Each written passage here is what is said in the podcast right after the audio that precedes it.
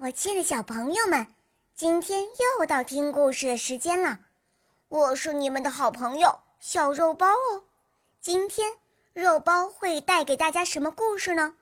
赶快跟着肉包一起来听吧！喵。初试锋芒，大灰狼和他的老婆还有小狼崽子，一顿晚饭就吃了一只羊。一家子狼吞虎咽，啃骨吸髓，什么都没剩下。幸好大灰狼太太把羊腰子、羊肝事先留了出来，好给大灰狼明天早晨出门打猎的时候垫垫肚子。忽然，砰砰砰，有人敲门。大灰狼说：“嗯，咱们刚美美的吃了一顿，正该打个盹睡上一觉。”偏偏这会儿来串门，真不是时候。他老大不乐意，嘀咕着走去开门，顿时容光焕发，喜形于色。原来呀，是他外甥列那虎。但是瞧他那副倒霉相，呛着毛，两腹空空，眼神无光，鼻尖干涩，耷拉着耳朵，怪可怜的。大灰狼惊叫道：“哟，我的外甥，你难道病了吗？看上去气色可太不好了。”“可不是吗，老舅？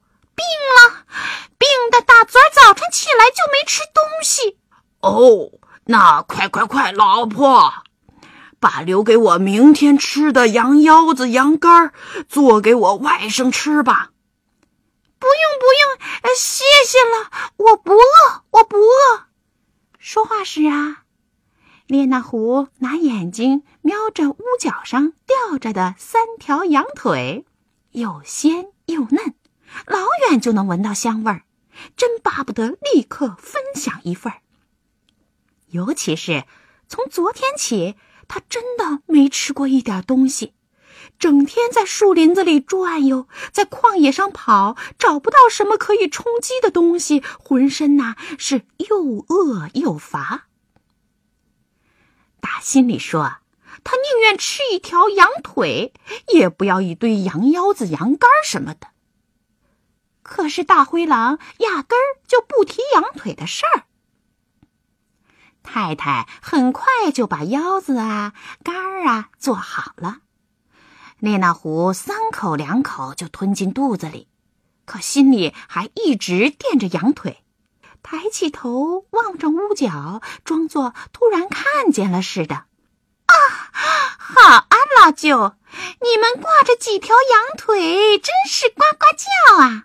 不过你们不该挂出来给人看见的，万一偷东西的一下子来了，一下子又走了。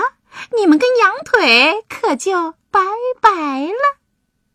再说，有什么朋友啊、亲戚呐，想要一片尝一尝，总得给吧？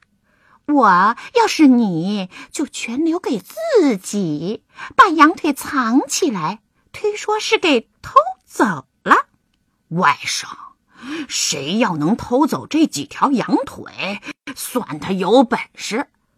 更不要说开口来要了，谁要也不给。就是爷娘、老子、兄弟姊妹，宁可让他们活活饿死，也不给他们吃上一口。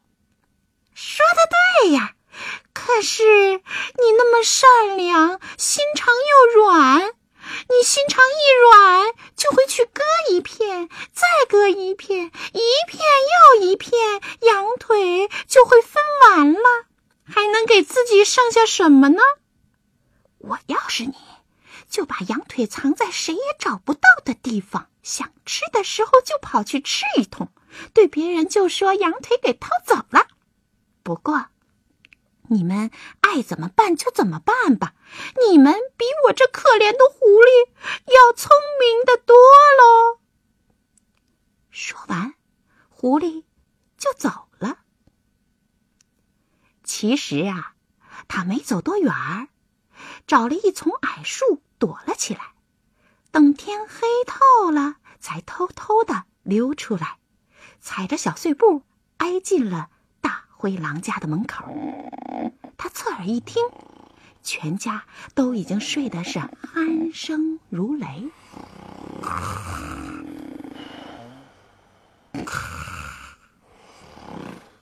那狐屏息静气，悄没声儿的、轻轻的跳上屋顶，在挂羊腿的地方扒开茅草，解开吊绳，把羊腿提回了家。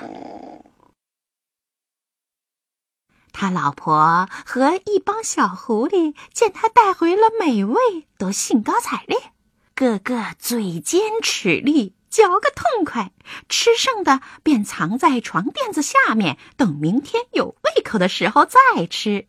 第二天清晨，天刚蒙蒙亮，大灰狼醒来了，突然看到屋顶有个窟窿，挂羊腿的地方空空如也。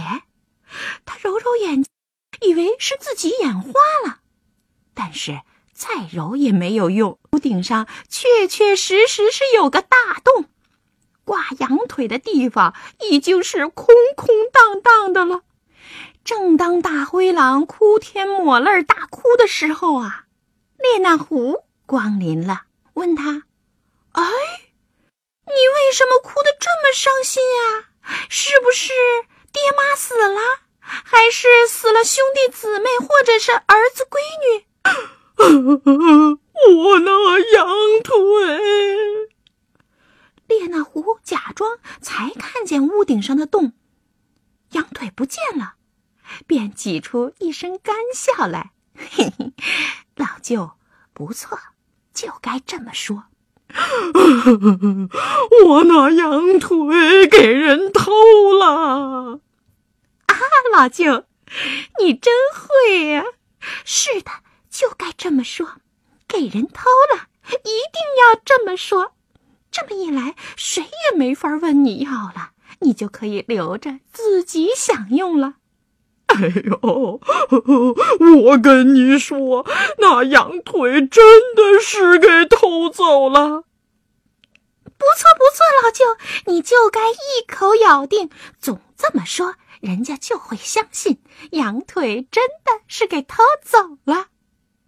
大灰狼的老婆说：“哎呀，你没瞧见那个贼呀？为了把羊腿提走，竟然开了这么大的一个窟窿啊！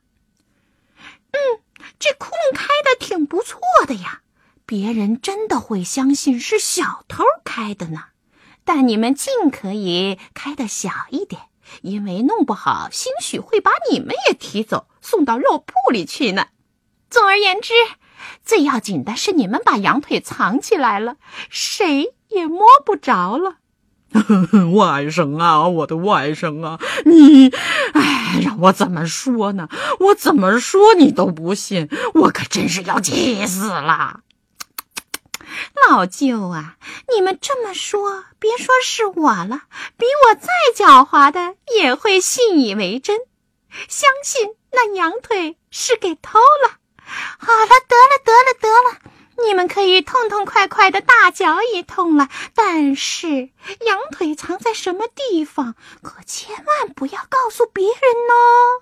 再见了，列那狐得意洋洋的走了。他不仅骗了大灰狼，吃了他家的羊腿，最开心的是把大灰狼还奚落了一番。